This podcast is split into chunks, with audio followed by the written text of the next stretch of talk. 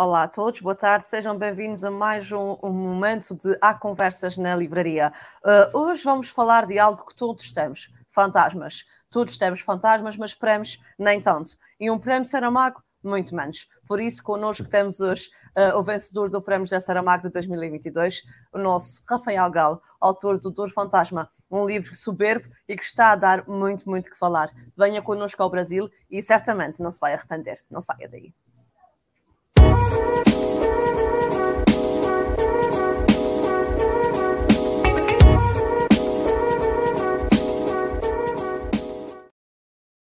Olá, Rafael, boa tarde. Oi, Patrícia, boa tarde, tudo bem? Tudo bem, obrigada antes de mais por teres aceito o nosso convite para falares deste teu último livro, do Fantasma, editado pela Porta Editora e que foi Prémio Literário da Saramago 2022. Um, Rafael, este livro eh, realmente, como disse na introdução, está a dar muito que falar e ainda bem. E o que me mais uh, chama a atenção no, no teu percurso literário é que cada livro, cada prémio. É assim? Ou hum, tem sido assim?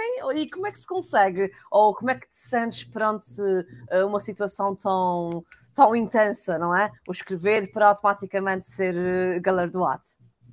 Sim, é, tem sido assim até agora. É, é uma história curiosa, né? Inclusive uhum. porque eu não, eu não tinha. Eu não tinha exatamente um projeto de ser escritor, assim, não foi algo na minha vida que eu eu direcionei minha vida, né, para isso, assim, eu planejei minha vida nesse sentido. Eu eu trabalhava com música antes, eu gosto de artes, de criação em geral, assim, em muitos campos. E a literatura fazia parte nesse sentido, né, de eu gostava muito de ler, sempre, né, ou pelo menos grande parte da minha vida foi muito leitor, tenho sido muito leitor. E aqui ali eu escrevi algumas coisas, né? Então, ah, quando, era, ah, quando eu era adolescente, escrevi uns poemas, mesmo quando era músico, eu gostava de escrever letras que eram, né? Enfim, é, em termos de, do uso da palavra, eram um pouco mais sofisticadas, eram um pouco mais interessantes, né? E, e virava e mexia, né? Aqui ou ali, eu, às vezes eu escrevia alguma coisinha ou outra mais de, de, um, de um impulso mais literário, digamos, né? Até que chegou um momento que eu falei, bom, é, agora eu queria escrever literatura mesmo, assim, queria escrever uns contos, né, mas ainda sem um projeto, né, sem uma proposta, assim, não, é porque agora eu quero me tornar escritor. E eu fui escrevendo um pouco por hobby, mas esse hobby foi crescendo, né, esse divertimento foi, foi crescendo, até que chegou um ponto que eu falei, bom, eu vou, agora eu quero escrever realmente contos que sejam mais interessantes, contos que eu como leitor poderia gostar, né, e, e a partir disso surgiu a ideia de montar um livro de contos também, e aí, esse livro que eu montei, né, um, um, um enfim, um, um, original, né, um manuscrito, eu mandei para um concurso de inéditos que tem aqui no Brasil, que é um concurso bastante conhecido, que é o Prêmio Sesc de Literatura, e aí ele, ele ganhou esse prêmio. E quando ele ganhou esse prêmio, ele ganha publicação, né, assim como acontece com o Prêmio Saramago, o livro é automaticamente publicado, ele faz parte da premiação, a publicação, e e aí o livro foi publicado e isso me colocou no, no, caminho, assim, isso, esse foi o momento que eu falei assim, bom, então agora eu sou escritor, né? É, agora eu escrevo, vou escrever os próximos. Então também tem, é curioso até porque os prêmios estão até inclusive nessa gênese, vai, do, do minha como escritor, né? E depois virou um pouco um, um karma, né? Um karma bom, um karma ótimo, excelente, mas um, um karma, assim, que cada livro foi, foi ganhando um prêmio, né? Então tem sido curioso isso, assim. Mas eu não sei, talvez também agora, com o prêmio Saramago, eu tenha gastado todo o meu karma, toda a minha sorte cósmica aí, e, e talvez não ganhe mais nenhum. Não sei, vamos ver né, o que vai acontecer agora. Claro, não retiram naturalmente a importância dos outros prémios que ganhaste, obviamente. Este do José Saramago é um prémio, segundo o que eu vi também de outros testemunhos que deste e outras entrevistas, é um prémio maior, com um significado diferente. Queres nos dizer e explicar qual é o significado? Sim, é, de novo, assim, é difícil, né, falar, ah, esse é melhor ou aquele é melhor, até porque, por exemplo, o prêmio Sesc, se não fosse ele, eu talvez eu nem ficasse sabendo que existe o prêmio Saramago, né, então, sim. enfim, mas realmente o, o, prêmio o Saramago, ele tem um lugar especial, assim, no meu coração, ele era um sonho, porque é, depois, enfim, que eu comecei, né, a escrever e entrei nessa, a, a, gente aqui no Brasil, não sei se em Portugal é, é assim também, mas aqui no Brasil a gente tem uma questão, um problema, que a gente não conhece muito da literatura atual. né? Assim, a literatura ela não é, ela não está no centro das conversas.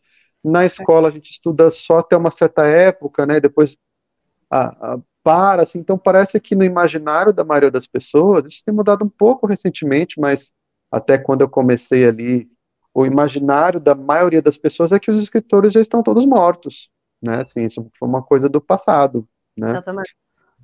É, acho que imagino que em algum grau isso talvez aconteça aí também. Então, eu, eu não conhecia muito da literatura atual, da literatura contemporânea. Inclusive, o próprio José Saramago, eu acho que foi o primeiro escritor, assim, Patrícia, que eu li que estava vivo, né? Assim, o primeiro escritor de quem eu, que, que eu era um fã, admirava, e de quem eu podia esperar um livro novo, sabe? Assim, olha, vai sair um livro ainda dele, né? Não, não, não está acabado, né? Ele ainda, era vivo.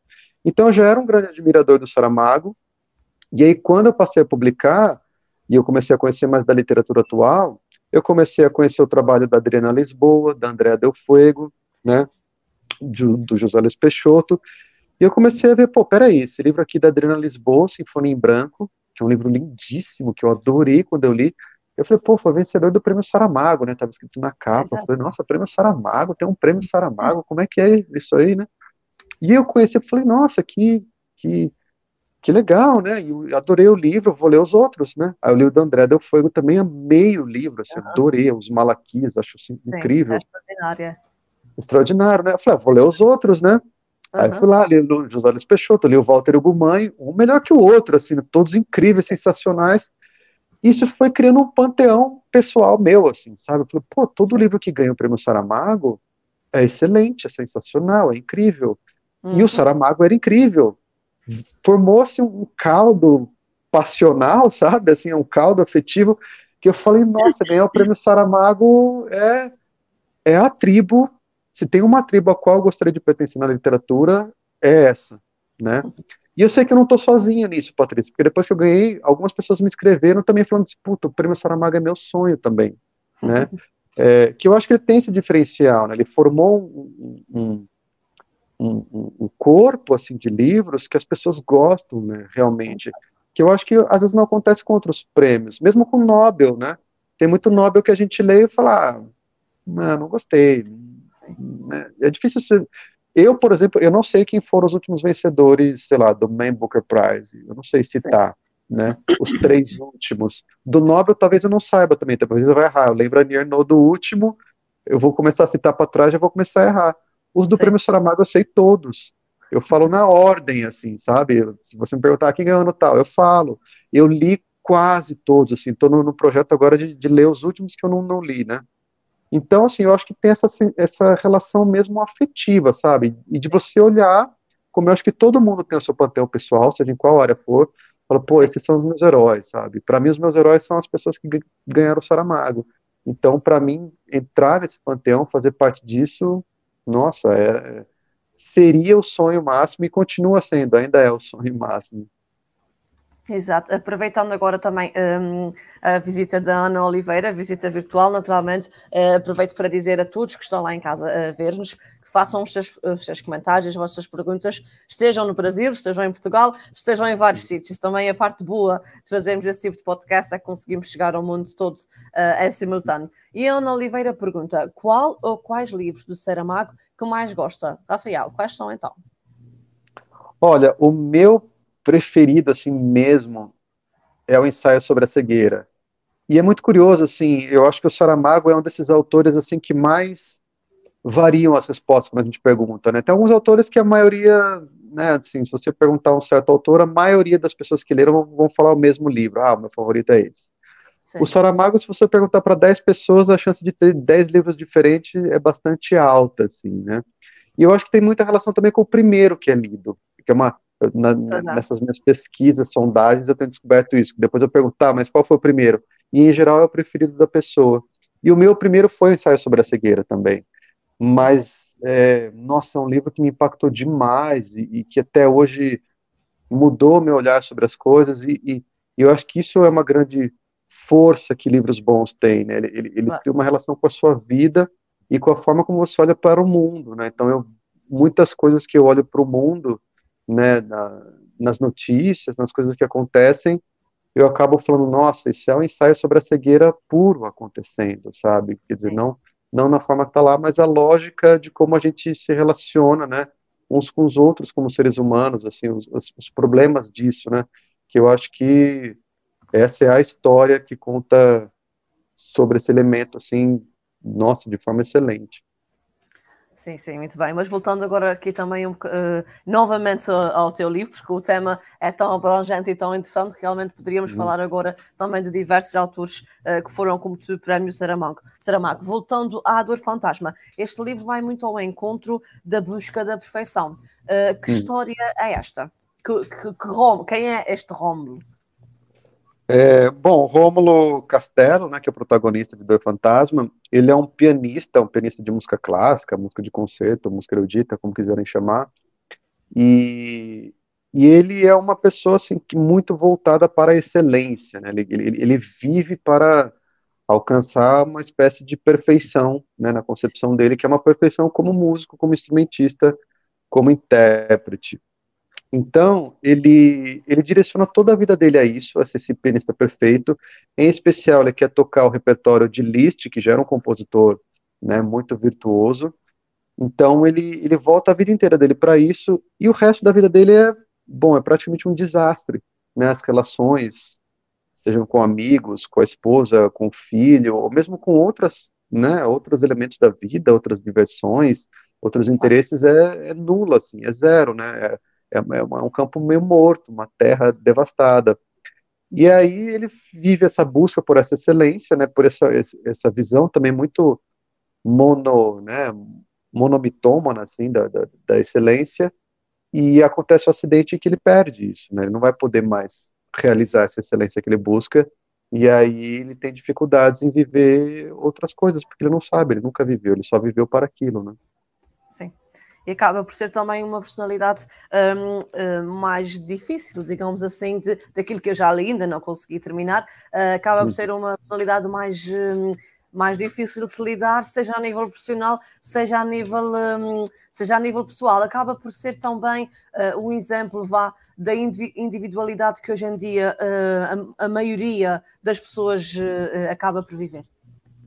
Sim, sim, com certeza. Eu acho que é, tem, tem um pouco também desse jogo, né, do, do, do indivíduo e do coletivo, é. da relação com os outros, de, e, e dos interesses individuais, e, e, como é que como é que a gente negocia isso, no fim das contas, né, que eu acho que talvez aí tenha um lado interessante de ser um artista, porque artistas tendem, né, a, a ter essa coisa, né, a, qualquer artista está tá confrontado com toda a história da arte que veio antes, Sim. e veio muita coisa, muita coisa impressionante, né, então por exemplo, um compositor está ali com, né, com, com Mozart, Beethoven, né, assim, com qual se confrontar em algum grau, em algum nível, né? Exato. Não que tenha que estar tá todo mundo à altura daquilo, mas tá, como é que você negocia então?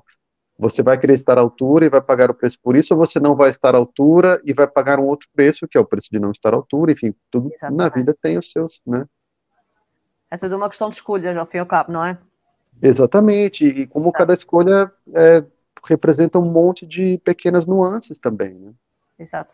A Ana continua connosco e pergunta-nos um, se este livro é baseado num caso real. Há um pianista que perdeu uma mão e teve que aprender a tocar com uma mão e compôs músicas para serem tocadas apenas com a mão esquerda. Uh, confirmas, Rafael? É, eu confio. É um caso real essa história? O, o Dor Fantasma não é um caso real, não é um caso okay. específico, não é um caso absolutamente ficcional. É, nem o, o Rômulo nem nem tá para representar alguém específico, ele é uma mistura de enfim, várias pessoas e, e, ideias, inclusive traços meus também há nele, né? Porque um pouco é? é um pouco Emma Bovary sempre moi, né? Sim. Então é, tem um pouco disso, mas sim tem essa história do acho que é mais conhecida do Paul Wittgenstein, provavelmente é essa que a Ana está se referindo, que foi um pianista que perdeu o braço direito na guerra né, na Primeira Guerra, e ele era muito ele era muito conhecido, ele era muito influente, ele encomendou composições para vários compositores conhecidos, né, Hindemith e vários outros. Acho que a mais conhecida é do Ravel, né, que é o Concerto para a Mão Esquerda, que de Sim. fato é uma peça né, de piano e orquestra em que o pianista só usa a mão esquerda. Então, Sim. ele é até citado né, no, no, livro, assim, então tem uma, tem uma menção a, essa, a esse caso, mas o Rômulo não, o Rômulo é um caso absolutamente ficcional. Ok, muito bem. Uh, reparei também que, uh, além de ele ser pianista, o que traz automaticamente, um, automaticamente a música, uh, uma grande presença da música no livro, além disso, ao fazer pesquisa para preparar aqui nesta nossa conversa, eu vi que tens uma banda sonora oficial uh, que utilizaste, vá, enquanto escreveste o livro. Uh, qual foi o critério para, um, para escolher aquelas músicas ou para, qual foi o critério para que elas te levassem a escrever o livro que agora publicaste?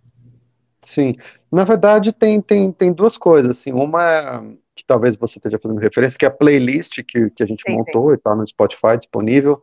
É, essas, essas são as músicas que são citadas no livro, porque o livro, como é é, de um pianista, né, e ele é professor de, de, de piano também na universidade, é, ao longo de todo o livro é citado, né? então, por exemplo, a primeira cena do livro é um concerto em que ele fala que ele toca funerais do Liszt, né? aí tem um rondó fantástico, ele quer tocar, aí tem um aluno que está estudando a Pavana, do Mozart, então, quando eu olhei para tudo isso, eu falei assim, nossa, tem um monte de música, né, muita música citada no livro, e a maioria delas não é, enfim, não são exatamente, né, o, o, o, top hits atual, assim, né? não são músicas que as pessoas conhecem.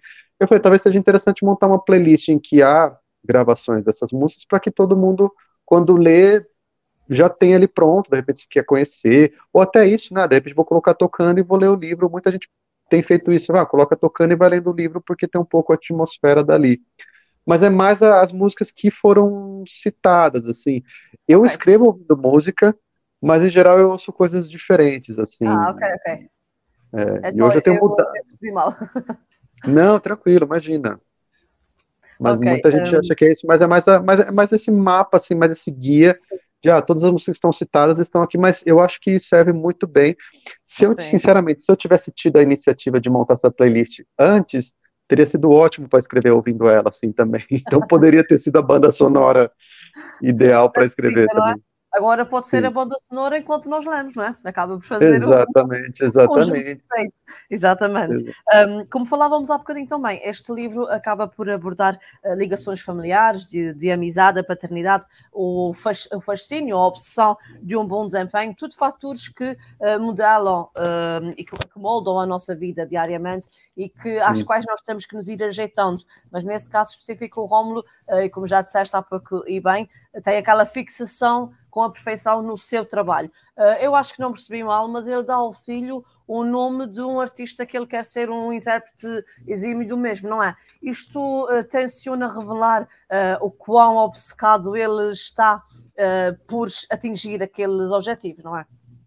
Sim, exatamente. Eu acho que essa é a ideia, né? O filho dele se chama Franz, que é homenagem ao Franz Liszt, que é o compositor de predileção do Rômulo, é o grande modelo dele, né, o grande exemplo para ele, a grande obsessão também dele, né? Ele quer tocar uma música do Liszt que supostamente ninguém mais tocou, só o Liszt conseguiu tocar em vida e ninguém mais, e o Rômulo acredita que ele não.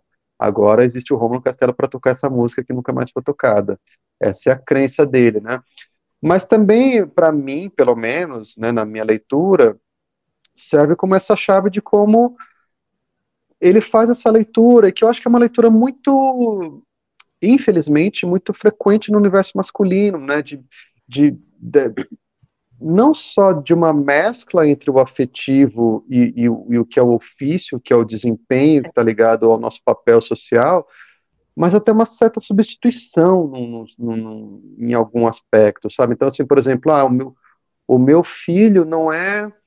Claro que não é um problema, assim, qualquer pessoa pode dar o nome que quiser para o filho, homenagear quem quiser, mas Exatamente. também isso pode, também isso pode revelar se um certo lado, tipo assim, o meu filho não é alguém que tem o próprio nome, a própria biografia, a própria subjetividade, que talvez não tenha nada a ver com a minha história. Eu não enxergo assim.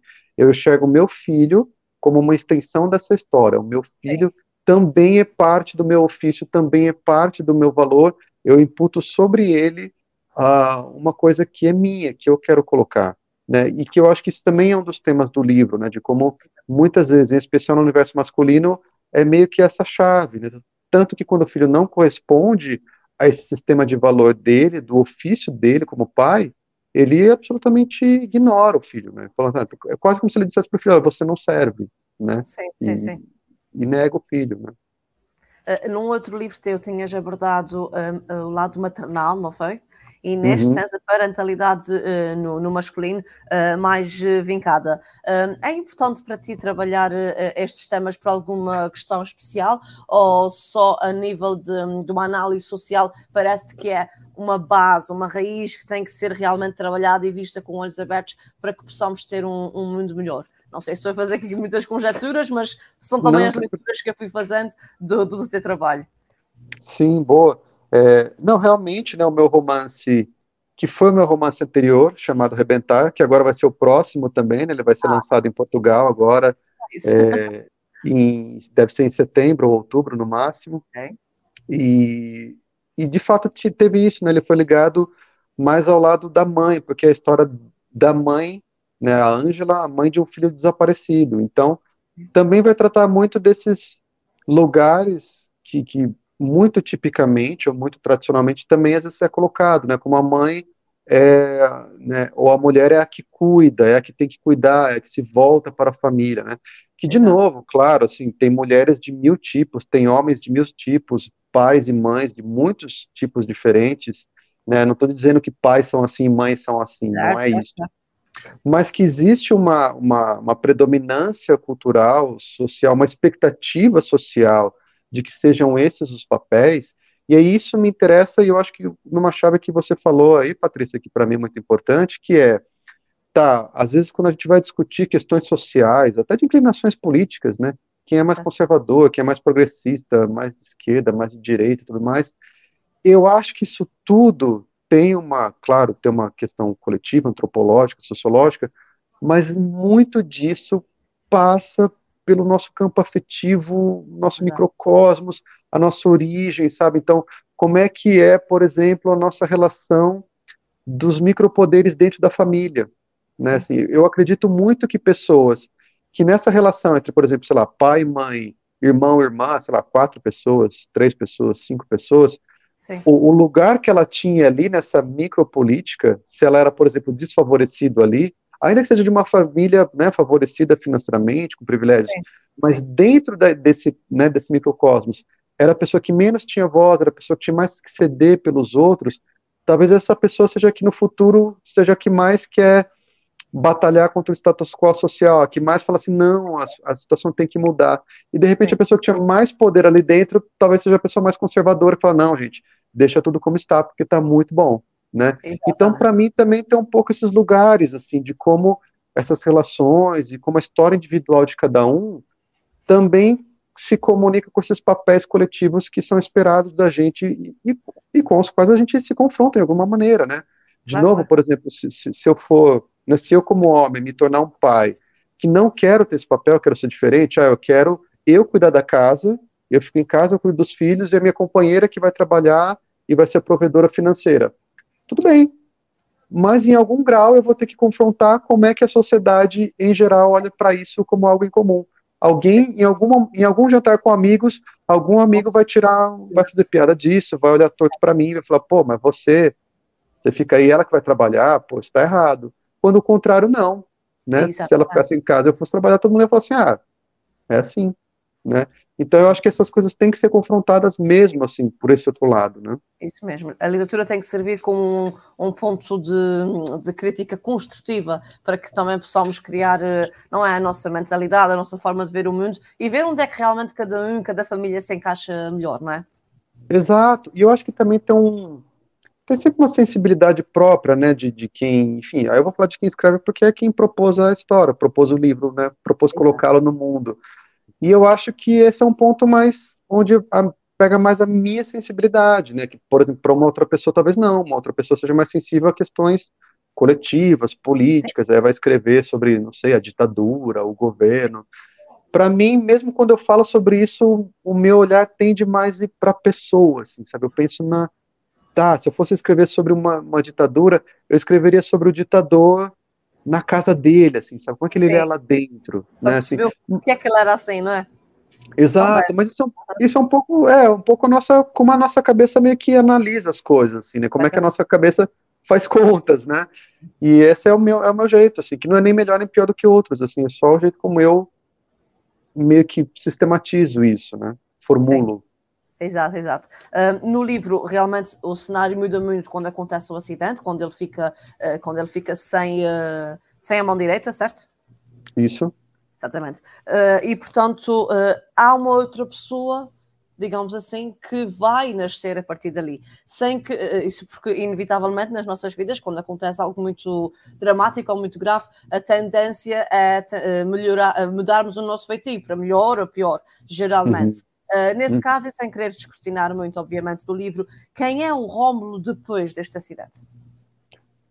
Então, é...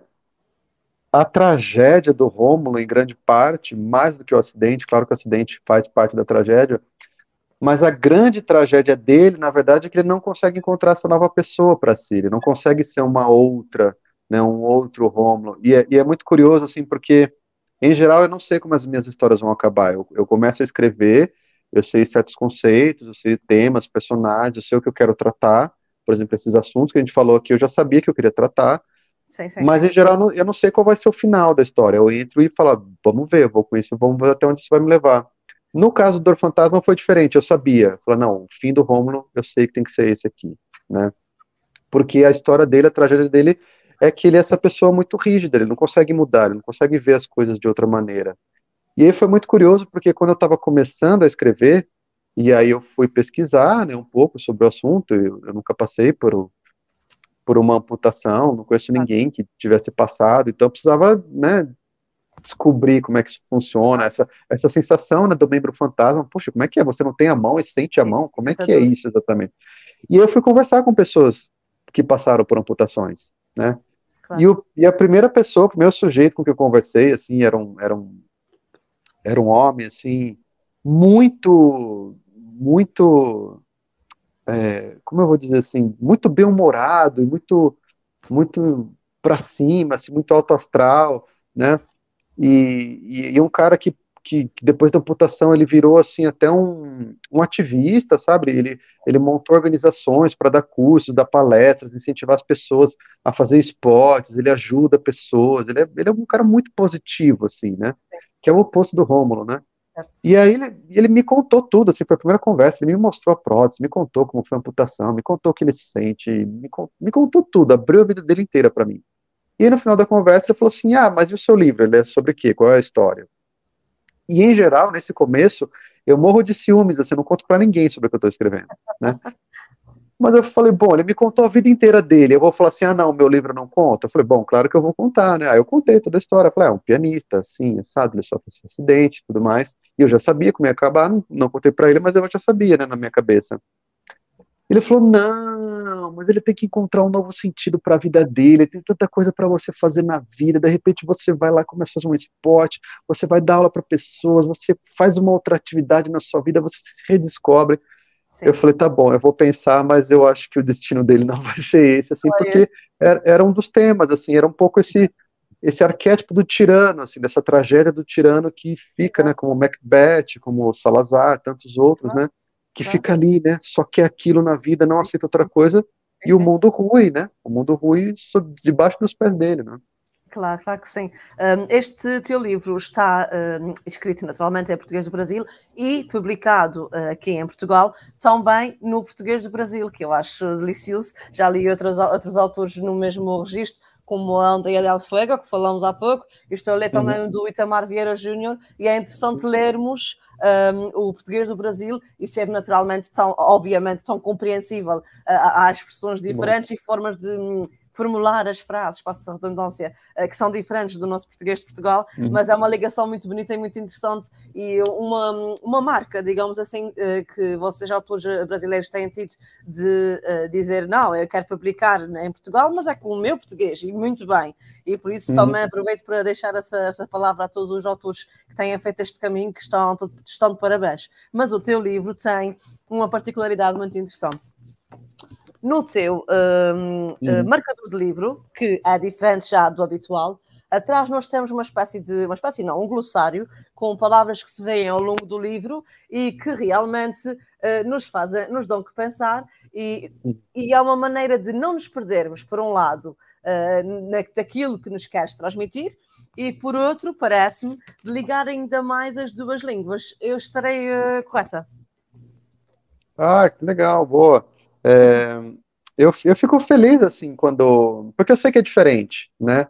E, e, e, e é curioso, né? Porque aqui no Brasil, pelo menos, enfim, desde o Saramago, desde o acordo ortográfico, assim, não sei se antigamente mudava, não, não tenho muito essa informação, mas enfim, nos últimos anos, os livros de Portugal, todos, saem aqui exatamente do jeito que saem, okay. sem nota de rodapé, sem glossar, sem nada, saem okay. exatamente igual. E a literatura portuguesa aqui é muito lida e Sim. muito querida. Saramago aqui é muito lido, um autor adorado. É muito difícil você encontrar alguém que seja realmente leitor né, que tem hábito de ler livros e que não tenha lido nada do Saramago. É quase impossível encontrar esse, esse leitor, né? É, Walter Ugumães, José Luiz Peixoto, são, são todos autores muito lidos aqui. E, e, eu sei que o caminho, o inverso não, não, é, não corresponde muito. A literatura brasileira não é tão lida em Portugal, sim, né? Sim, sim. É, e a gente lê com muita naturalidade aqui. Ninguém lê e fala assim, ah, mas é português de Portugal. Assim, nem, nem mencionado, é como se fosse. Okay. Né?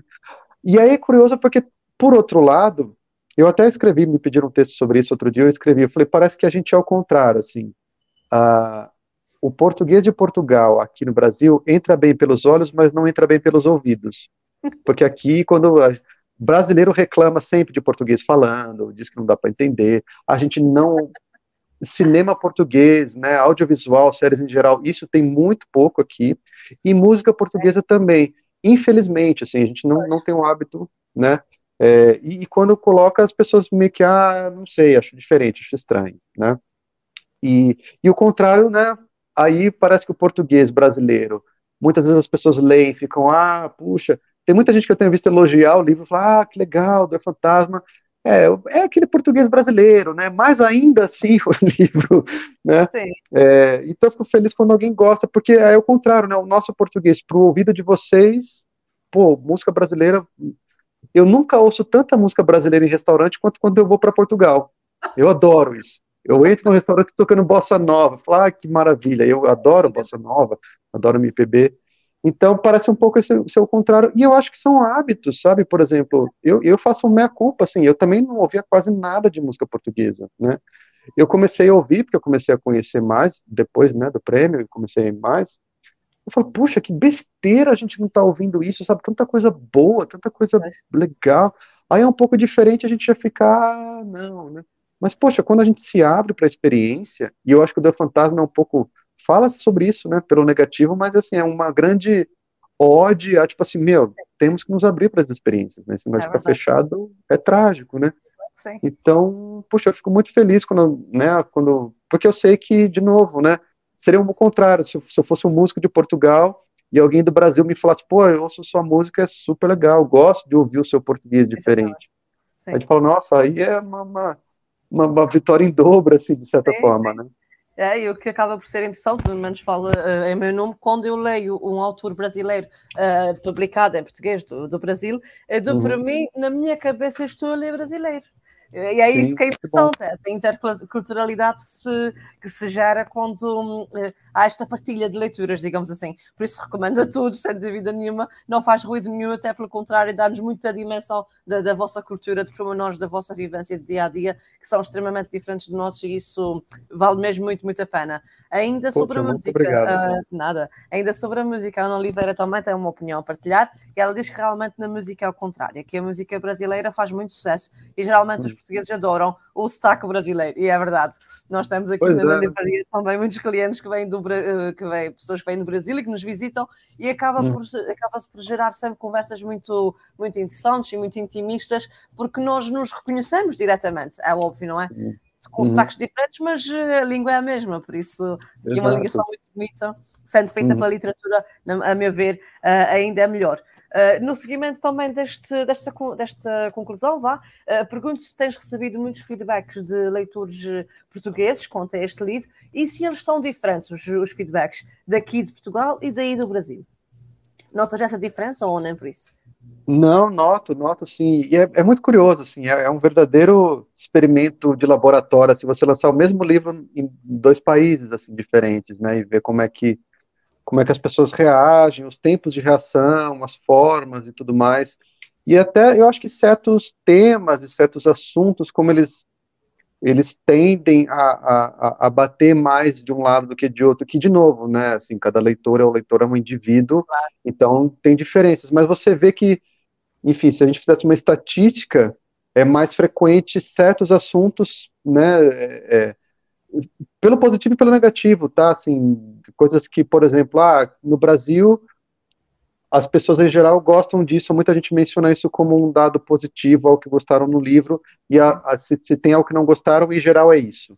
Né? Em Portugal também é a mesma coisa e é meio diferente. Assim, por exemplo, eu acho que talvez aqui no Brasil é, é difícil a gente ter uma figura como o Rômulo assim tão rígida, né? Aqui brasileiros tendem a ser mais, né? Tem mais malemolência com as coisas, ter a famosa malandragem. Então, Sim. ah, então tá, aqui, se, se, se as regras são essas, essas regras me atrapalham, a gente desvia um pouquinho das regras, né? Um pouco mais.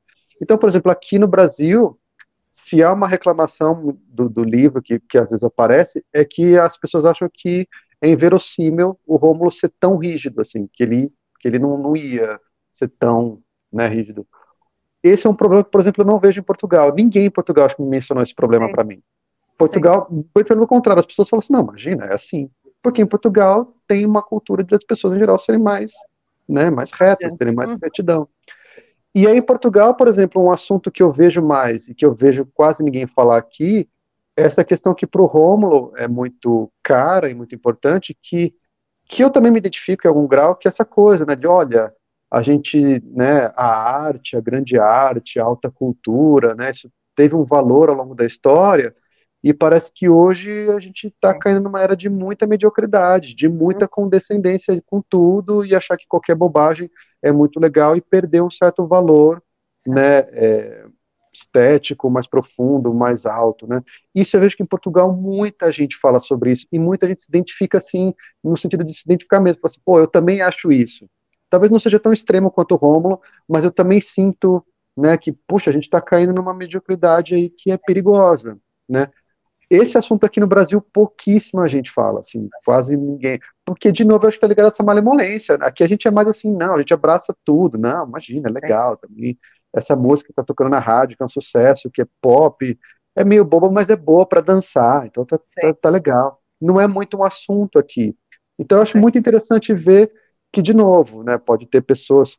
Eu tenho, assim, gente aqui no Brasil que veio me falar exatamente desse traço, né? Falou, puxa, eu sou professor, hum, eu tô me né, ficando louco com essa mediocridade, mas é é menos comum, né, assim, você vê que estatisticamente a gente, de novo, esse, o social é uma cultura feita de indivíduos com as suas singularidades, mas que Sim.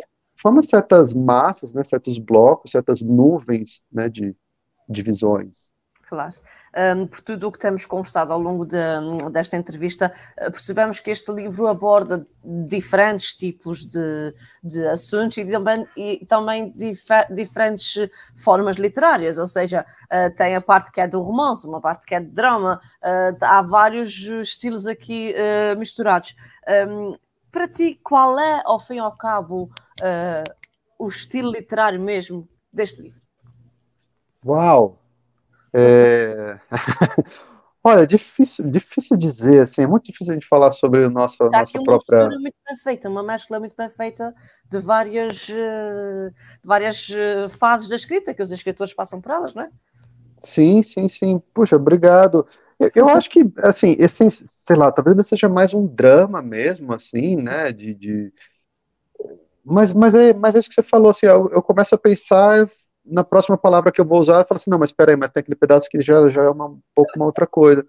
Mas, sei lá, talvez um, um, drama, assim, que seja muito voltado também para o lado psicológico, mas tem os acontecimentos, né, não é só psicológico. Exatamente. E um pouco, alguém usa uma palavra que eu gostei, que eu acho que vem mais à tona no final do livro, assim, que é um pouco expressionista também, assim, num ah, certo okay. sentido de, de, disso, assim, de não ficar tão não chega a ser um realismo fantástico, não vai acontecer nada de absurdo, né, como um Cortázar, um Borges, mas também não vai ficar tão preso a uma representação que ah, é realista, assim, é, é aquilo que poderia ser real, mas a forma como é contada é um pouco mais, né, é, é um, a, um pouco mais carregado ali de, sei lá, um pouco menos preso às proporções clássicas e, e veristas, mas assim, mas vocês puxar a proporção para que ela diga um pouco mais, seja um pouco mais expressiva. Né? Exato, ok. Começaste a escrever este livro em 2016 e ele tem a sua publicação uh, agora uh, para uma particularidade uh, e uma novidade do Prémio José Saramago, que foi premiar um inédito, não é? Um, este tempo de escrita, que ainda foram alguns anos, representam também a tua minuciosidade, a tua preocupação em apresentar ao público algo que seja realmente bem feito, e que nesse caso é óbvio que foi bem feito, para, que foi merecedor de, de, deste prémio. A durabilidade, do te o tempo que levaste a escrever, significa isto, a tua preocupação em ser um trabalho 100% hum, perfeito, vá, digamos assim. Com zelo e rigor, sim, sim. É, em parte, sim, e, e, e, em parte isso é, é a parte do Romulo que tem a ver, né, muito a ver comigo, e que também para mim, assim, foi, foi, muito curiosa a história desse livro, sabe, Patrícia, porque ela.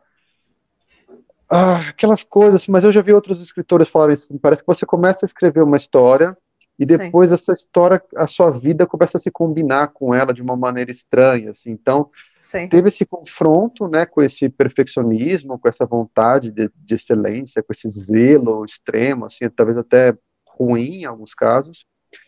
E, e aí eu terminei a primeira versão desse livro em 2019, bem no final de 2019, assim, lá em novembro, né? Final de novembro.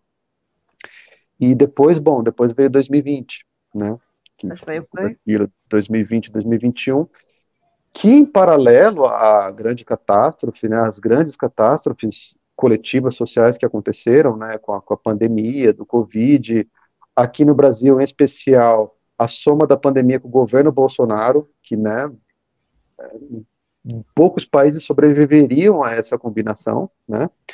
É, então, tudo isso se aliou ainda a um momento pessoal, meu, momento da minha vida que também aconteceram muitas coisas difíceis, foi um período de muitas crises. Entre 2020 e 2021, eu não escrevi quase nada, assim, quase nada mesmo, né? Eu escrevi, acho que sei lá, eu revisei o do Fantasma algumas vezes e eu escrevi dois contos nesses dois anos, assim, sabe? Porque me pediram, porque foram encomendas, né? Então também foi um período em que eu entrei numa crise e, e, e que foi muito difícil, mas que eu saí, eu saí meio reformulado, assim. Então eu também passei por uma espécie de amputação de mim mesmo ali, que em alguns momentos eu não sabia para onde eu iria, né? Que depois que eu saí, depois que o livro ganhou o prêmio Saramago, e ficou tudo bem, deu tudo certo, ótimo, sabe? Depois que você vê que a história acaba bem, você fala, ah, tudo bem, legal.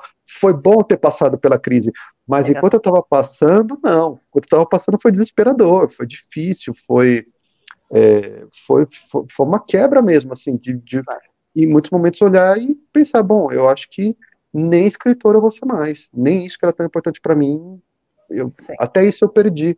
E nisso a minha história começou a espelhar um pouco a do Romulo em algum grau. Tanto que teve um momento, assim, pouco antes de eu ganhar o prêmio Saramago, que foi o que me salvou também, né? É, que editores tinham recusado o livro, mais de um editor recusou o livro, algumas pessoas tinham lido a primeira versão não tinham gostado, porque de fato tinha problemas. É, eu comecei a me perguntar, será que é, para eu deixar de ser esse Rômulo, para eu confrontar realmente esse fantasma do Rômulo em mim, será que o gesto final também não é eu me desapegar desse livro o Dor Fantasma não está sendo o meu Rondó Fantastique, eu não estou querendo largar dele de jeito nenhum, e na verdade eu teria que largar, seria essa, seria esse o arco do meu personagem, Rafael, sabe? Eu cheguei a me perguntar isso. Felizmente não foi esse o desfecho, o arco virou outro, mas sim, teve alguns momentos que, que teve muito, e, e, muito desse lado também, né, que de novo, as pessoas podem achar que o Romulo é inverossímil, podem não gostar de uma coisa ou de outra da história, podem ter qualquer crítica que for, mas eu acho que dificilmente alguém vai olhar para o texto e vai falar assim, ah, é um texto muito mal cuidado, é um texto que não tem... Não, o texto está cuidado, assim, que tem zelo aí, e, e um certo rigor nesse texto tem, mas de, de, de uma certa forma, para minha vida, esse rigor, talvez, como é que a gente negocia, sabe? Não ser rigoroso no sentido ruim, né? De apertar, de sufocar, né? Fazer com, com, qualidade e não fazer por fazer, que é como editorial, é muitas das circunstâncias hoje em dia, infelizmente, passa por um mundo Sim. em que tudo se publica, não é? Falávamos há bocadinho, tudo é, tudo é livro, tudo é obra, tudo é, é passível de ser lido. Por isso, essa, essa questão de seres exímio realmente vai ao encontro, quer do personagem, quer de, desta, de, desta temática que também se, se aborda no livro. São muitos os autores que falam e muito bem do, deste teu livro, como o Walter Gomain, o Jálio Peixoto, eh, de Espanha, a Pilar del Rio. Há vários que fazem referências interessantes a este e a outros livros teus. Quando é que os portugueses vão te receber para uma apresentação dos teus livros aqui em Portugal? É, bom, teve o lançamento né, do Dor Fantasma, foi Sim. em março né, desse ano, e agora em outubro eu devo voltar, né? Eu vou voltar para na época ali do, do Fórum, do Festival de Óbidos, vou participar do, do, do Fórum. E para lançar agora o Rebentar, né? Que é esse outro romance da, da Mãe do Desaparecido, mas claro, sempre também, né? Na, nas conversas sempre surgem os outros livros, surge o do Fantasma, os outros. Mas em outubro eu, eu acho que eu vou para aí dia 12 de outubro. Ainda estamos fechando os últimos detalhes, mas provavelmente vou para aí Aí faço fora, devo fazer outros eventos de lançamento, é, talvez até em outras cidades, em Lisboa provavelmente vai haver lançamento do, do Rebentar. Ah, porque não? Oi? Aqui no Açores também seria bom. Ah, eu adoraria. Eu, eu, só, eu só dependo das pessoas me convidarem e falar assim, não, vem para cá e a gente consegue, né? Tem onde você se hospedar, tem, tem como Exato. vir para cá o transporte e eu, eu, eu vou. Eu adoro. Okay. Adoraria, assim, toda vez que eu vou, eu, eu né, foi curioso, porque eu acabei indo várias vezes para Portugal agora, nesses últimos tempos, Sim. né? E, e, aí tem sempre alguém, né, não, mas você precisa, né, conhecer os Açores, Sim. precisa conhecer o Douro, a Pilar, né, que você citou, não, precisa ir lá em Lanzarote, conhecer Lanzarote também, que eu sei que não é Portugal, claro, mas enfim, tem sempre, tem sempre vários destinos, assim, Azinhaga, né, de onde veio o Saramago, eu falo, gente, vocês me levando e, e, e né, e dando um jeito a gente fazendo alguma coisa boa. Eu vou, claro, adoraria. Uhum. Claro que sim. Uh, nós já estamos também aqui a caminhar para o final da, da nossa conversa. Relembro que uh, nós publicamos aqui nos comentários uh, o link de acesso à playlist de, que falávamos há pouco, de, da banda Ótimo. sonora, digamos assim, do livro. Portanto, e mesmo se forem também à página do, do Rafael Gal, tem lá toda a informação, quer das músicas, quer de, dos livros, da biografia do, do autor. E, há, e, vale muito, muito a pena investigar e saber mais deste escritor em extensão quer eh, no Brasil, quer aqui em Portugal. Um, Agora, também vou ser um bocadinho curiosa, é, já é, minha, já é habitual. Uh, gostaria de saber se estás a trabalhar em algum outro livro, algum outro romance, ou se para já estás só, digamos assim, nos esqueletos dos próximos textos. Sim, não, estou. Na verdade, acabou havendo um acúmulo, assim, porque esse Rebentar, que vai sair agora em Portugal, ele, na verdade, eu reescrevi praticamente o livro, vai ser uma nova versão aqui no Brasil, e eu praticamente reescrevi ele inteiro, então também teve bastante trabalho com isso. É, tem um livro de contos que vai sair ano que vem, e eu também é, fiz revisão, reescrevi alguns dos contos, então teve esses dois projetos, assim, bastante trabalhosos, e também as viagens e tudo mais, mas eu já estou pensando, assim, no próximo romance também, né? Então, eu espero que eu não leve seis anos dessa vez, assim, que, que seja um pouco, que eu consiga ter um zelo, né? Mas também uma, uma enfim, uma experiência mais é, mais fluida, assim, né? De, de, ter um zelo, mas ser, ser também um pouco mais natural, ter um pouco mais de habilidade, inclusive, né? Para lidar com o livro de uma outra forma. Muito bem, eh, já reparamos então que, um, eh, já reparaste, aliás, que a nossa grande paixão aqui na, na nossa livraria, na nossa editora, é falar com pessoas que são apaixonadas pelos livros, pelas, pelas leituras, pelas escritas, e é sempre muito interessante em cada podcast uh, descobrirmos novas facetas da escrita, novas formas de, de se escrever e de juntar, uh, e de juntar diversos estilos literários num só livro. Portanto, isto é o que nos tem também uh, agraciado e depois partilhar estas ideias, estas informações com os nossos clientes, um, ehm, fazer com que eles fiquem, fiquem seduzidos com os livros uh, que têm em mãos. Tudo isto uh, trabalha em conjunto connosco para que possamos chegar mais perto do cliente barra leitor. Portanto, se para Bom. nós isto é algo que nos preenche, eu pergunto-te, Rafael, a pergunta da praxe aqui do nosso podcast, o que é que te lava a alma? Uau, o que, que me lava a alma? Olha, várias coisas. É... inclusive algumas não literárias, como por exemplo, eu adoro realmente entrar na água, assim, no mar, assim, para mim é um, é um, grande momento, assim, sempre. Mas eu acho que também é, as histórias em geral, ou, ou, as maneiras que a gente tem, e que na verdade isso me apaixona na, nas artes em geral, mas claro. as maneiras que a gente tem de abrir novas janelas, de certa forma, no mundo, sabe? Assim, de que, que seja que seja um modo diferente de se expressar, sabe? Expressões assim, por exemplo, eu adoro expressões orais, assim, às vezes, por exemplo, eu vou para Portugal e me fala assim, ah, a gente fala assim, né, uma expressão nova, como a gente tem várias aqui no Brasil. Eu falo, eu adoro, tipo, nossa, como é um jeito diferente de você formular algo, né, uma ideia, fazer uma associação inusitada, mas isso ajuda a gente a, a, a parece que assim, abre uma nova janela no nosso cérebro mesmo, na nossa cabeça, para um mundo maior. Eu acho que isso me lava a alma. Isso, em geral, há nos livros bons, nas músicas boas, nos filmes bons, né? Ou mesmo em conversas boas, assim. Então, acho que isso, para mim, é o que, sabe, eu senti que, puxa, acendeu mais uma, um poste de luz aqui no, no, na, na, na minha cabeça, sabe? Isso, para mim, também me lava a alma. Ok, então uh, podemos dizer que uh, com estes temas, com estes, uh, essas expressões que vais conhecendo portuguesas também, se calhar já vais passar no vestibular, não é? Sim. então, citaste a palavra porque é uma das que está no glossário, por isso tem que comprar o livro para, para ver Exato. este fantástico glossário que nós temos aqui no livro, no, no Dor Fantasma. Sim, exato. Boa tudo isso juntos acaba por ser uma, uma aprovação para todos nós e uma, uma maior ligação, seja ao mundo da literatura, seja de qualquer arte, seja da nossa cultura. Por isso, Rafael, muito obrigada por teres dispensado este tempinho para estar aqui connosco, para falarmos um bocadinho sobre uh, toda esta tua uh, carreira que está em extensão. Muito mais teríamos que falar, mas realmente o tempo, o tempo urge para, para ti e, e para nós também. E por isso só nos resta agradecer a tua presença e relembrar a todos os que estão lá em casa que uh, o livro do Rafael Gal uh, Dor Fantasma é uma edição da Porta Editora, está disponível na nossa livraria e vamos lá ver se não conseguimos roubar em YouTube o Rafael para vir aqui à nossa casa. Nunca se sabe se não conseguiremos, está bem?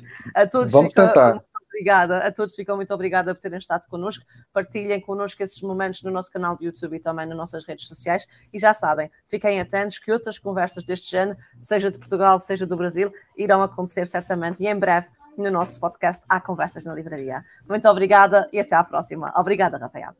Obrigado, muito obrigado, Patrícia. Muito obrigada.